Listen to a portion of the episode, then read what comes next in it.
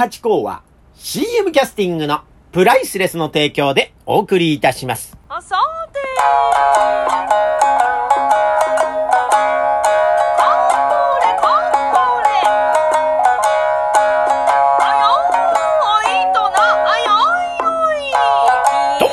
松野屋八甲でございます。水金日の夕方6時は奉還八甲よろしくお願いしますというところで久々にイベントに行ってまいりましたいやー、浅草踊りというイベントでございましてね。これはですね、あの、浅草寺のね、中見さぐーっとこのその前に、雷門という有名な場所ありますね。雷門、むしろ浅草寺より雷門の方が有名なんじゃないかという場所でございますが。で、雷門の蓮迎え前にある、文化観光センターという建物があるんですよ。木でできた。まあ、このね、ラジオトークでも何度もお話しさせていただいている場所でございますが、その昔はですね、まあ、あの、コンクリートでできたビルでございまして、まあ、そこにあの、仕掛け時計があってね、時間ごとにこう、なんですか、人形がこう踊り出すというので、ここも観光名所にはなってたんですよ。うん、そこで写真撮ったりね、ビデオ撮ったり待ち合わせしたりって方多かったです。雷門だけじゃなくて、ね、それがですね、あの、建て替えられまして、熊健吾さんがですね、あの、デザインした建物でございました。おそらくね、あの形はですね、ギザギザでこう、杉の木のような形でございましてね、五重の塔をイメージしたんじゃないかという、うところでございましてね、これがまた素敵な、あ建物でございましてね、あのー、観光に関するものがバーッと詰まってるところで、えっ、ー、と、6階のイベントスペースで、浅草踊りっていうのは、まあ、あの、年に2、3回ですかね、2ヶ月ずつぐらいやらせていただいてるんですね。で、その上です。7階にですね、あの、展望テラスというのがありまして、そこからですね、えー、浅草を一望できるようになってましてね、だから本当にいい場所ですよ、あれ。雷門から、えー、中見世ぐーっと行って、こう、浅草寺までいい写真が撮れます。だからあのね、あそこはですね、おそらくですよ、あの、鬼滅の刃の、小峠先生ですかね、がいらっしゃったんじゃないかというような、こう、ロケーションでございまして、もう本当にその漫画に出てくるような景色が見れますんで、ぜひ浅草、えー、観光いらっしゃった方はですね、雷門で、えー、いたという気持ちにならずにですね、ぜひ観光センター行っていただいて、まあ、7階のテラスなり、まあ、あのー、ずっと観光に関することありますから、ぜひ、あの、浅草を知る上でですね、重要なポイントでございますから、ぜひぜひ浅草文化観光センターいらっしゃってください。で、そこでですね、まあ、あの踊りをやってるわけですよ。えー、これがですね、無料の会でございまして、えー、今回はですね、さよこ姉さん、せいこ姉さん、あずは姉さん、はるき姉さん、そして地方で、えー、しさ姉さん。で、奉還は私、八甲が務めさせていただいたわけでございましてね。いやー、これね、だから6人出てるわけですよ。で、無料という回でですからね、これね、浅草観光連盟さんがですね、主になってやってくださってる回で、もうこれ、5、6年になるんでしょうかね。おそらくそのぐらいになるんじゃないかと思うんですが、あのー、その、段になって、普段はイベントスペースなんで、えー、映像なんかも流れたりして、今回はですね、あの、先日、先日、去年のですね、浅草踊りの、えー、VTR のですね、えー、ずっとお待ちの時間流してて、で、あの、本編に入るという形になってますから、ぜひぜひその VTR だけ見に来るだけででもですね、ぜひぜひいらっしゃってくださいというようなところでおすすめでございますよ。で、まあなかなかね、あの、奉還の私はですね、まあいろいろ飛んだりなんかして予選にも出させていただいたりなんすんで、あの、見ることがで、えー、できると思うんですが、芸者集の踊りってなかなかね、えー、野外イベントとかって、まあ、浅草の中ではたまにね、ありますが、本当にあの6人のお姉さん方がこう見れる会っていうのはなかなかないですから、まあ、浅草の鍵盤の会ではありますが、やっぱりね、あのー、お金かかっちゃいますけど、無料でご覧いただいて、入門編としてはとってもいい会だと思います。はい。ただですね、今回ね、やっぱコロナでもってね、あのー、何年かお休みしてたんですよ、この会も。で、復活に、当たりまして、やっぱあの、お客様にも、私たち出演者っていうのはもうその検査、えー、しましてね。で、出てるわけでございます。で、陰性だったらですよ。あ、検査しただけじゃ意味ないですかね。で、あのー、で、出てるんですね。で、お客様にもやっぱりその、なんで、ワクチン証明となのかな？なんかちょっと、あの、基準が難しくなっちゃったんですけど、前はね、本当に、あの、12時ぐらいにですね、私たちが、な、表に立ちまして、あの、お客さんがまだね、な、余裕がある場合は、どうぞいらしてください。えー、3時半、3、1時半と3時にありますなんて呼び込んでね、どうぞどうぞ、もう遊びくださいませなんつって呼び込んでたんですが、今ね、そうやって証明が必要になってしまって、ちょっと狭き門にはなってしまったんですが、えー、それでも今回もね、えー、間引きをした、席でございますが、すごくいっぱいの方に来ていただきまして、ありがたかったですね。いや、本当にありがとうございます。で、弓矢子さんがね、今回来てくださいまして、本当ありがとうございます。いつもね、お心遣いで私もね、えー、なんか、あの、初中見舞いと言ってですね、こう、いただき物をなんかしたりして、いつもありがとうございます。えー、まあそんなんでね、えー、まあ、やることはまあ、いつもと変わらないようなことを私の方はさせていただくんですがね、お姉さんの方は季節の踊りっていうのをやりますからですね、非常にこう、いい回ですよ。やっぱ楽しいですね。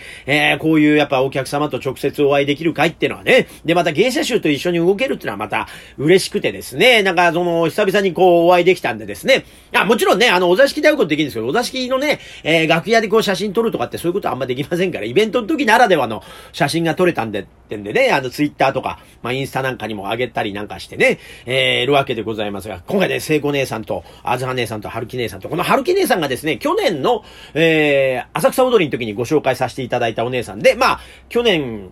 出たのかなで、そのぐらいのお姉さんでございまして。でもね、やっぱりね、見てますと、徐々にやっぱ慣れてきてる感じがしてですね、いいですよ。今ご覧になるとですね、また成長過程でございますがね、非常にこう安定してきたんじゃないかなという、なんかいご、いい場所があるんじゃない楽屋口のね、会話なんか一つと取りましても、すごく、あ、芸者集になられて、ああ、素敵だなと思っておりますんでね、ぜひぜひあの、春樹姉さん、ご注目いただければと思います。またね、あの、今回あの、一緒には、えー、出れませんでしたが、千穂さんというね、反玉さんですよ。浅草唯一の反玉さんでいらっしゃいますから、このお姉さんもね、えー、めちゃくちゃ売れてるお姉さんでございまして、もう日々飛び回ってらっしゃるお姉さんですから、まあイベントにこうやって浅草踊りがある時にはですね、えー、出演されたりすることもありますんで、ぜひぜひチェックしていただければ。またね、あのー、千穂姉さんはインスタグラムやってましてね、もう何万人もフォロワーがいるようなインフルエンサーみたいなことになってますから、ご注目いただければと思ったりなんかいたします。いやー、楽しいですね。ただね、久々にこの2回回し、えー、えやらせていただきましてね、普段の私、あ、たまにね、あの、お座敷でも、えー、こっちのお座敷つけさせていただいて、こっちのお座敷ってことはなくはないんですが、やっぱりあの、回としてね、しかも短い時間の中で、えー、2回やらせていただくってなかなかないのと、あと、お座敷ってとこは畳じゃないですか。畳だから柔らかいんですよね。えー、でもね、あの、現場っていうのは意外にコンクリ張りでございますから、意外にね、あの足が痛くなるってことがね、ありましたね。あの、やってる時は夢中でこうやらせていただいてるんで何でございますが、家に帰る時に、あれちょっとなんかいつもより足がパンパンに張ってるな、なんつって。だから家に帰りまして、もうシャワーで、えー、ざーっと冷やしてという感じで、久々にそんな、えー、心いい、えー、疲れと言いましょうか、この疲労感と言いましょうか、そういうのを感じた次第でございます。またお座敷と違った雰囲気でやらせていただく回でね、なんかまたね、これがね、独特な緊張感があるんですね。お座敷ってところはですね、まあ、あの、どうもいらっしゃいと言って、えー、先にお話しさせていただいてね、お酒をいただきながら、いやじゃあそろそろお時間でございますからってんで、えー、なんか芸をつけさせていただくんですね。ただ、このね、お座敷踊り、この回ですね、このイベントに関しましてはもう、その最初のファーストコンタクトがもう舞台に出てですから、なかなかね、こう、空気をこう、馴染ませるっていうのが難しい。本当にね、舞台と同じ、寄せと同じ空気。でもね、寄せっていうのは前に、ね、話し家の師匠方、えー、さんがいらっしゃって、こう、見る空気ってのはできてるんですよね。でもこの浅草踊りってのは見る方々も、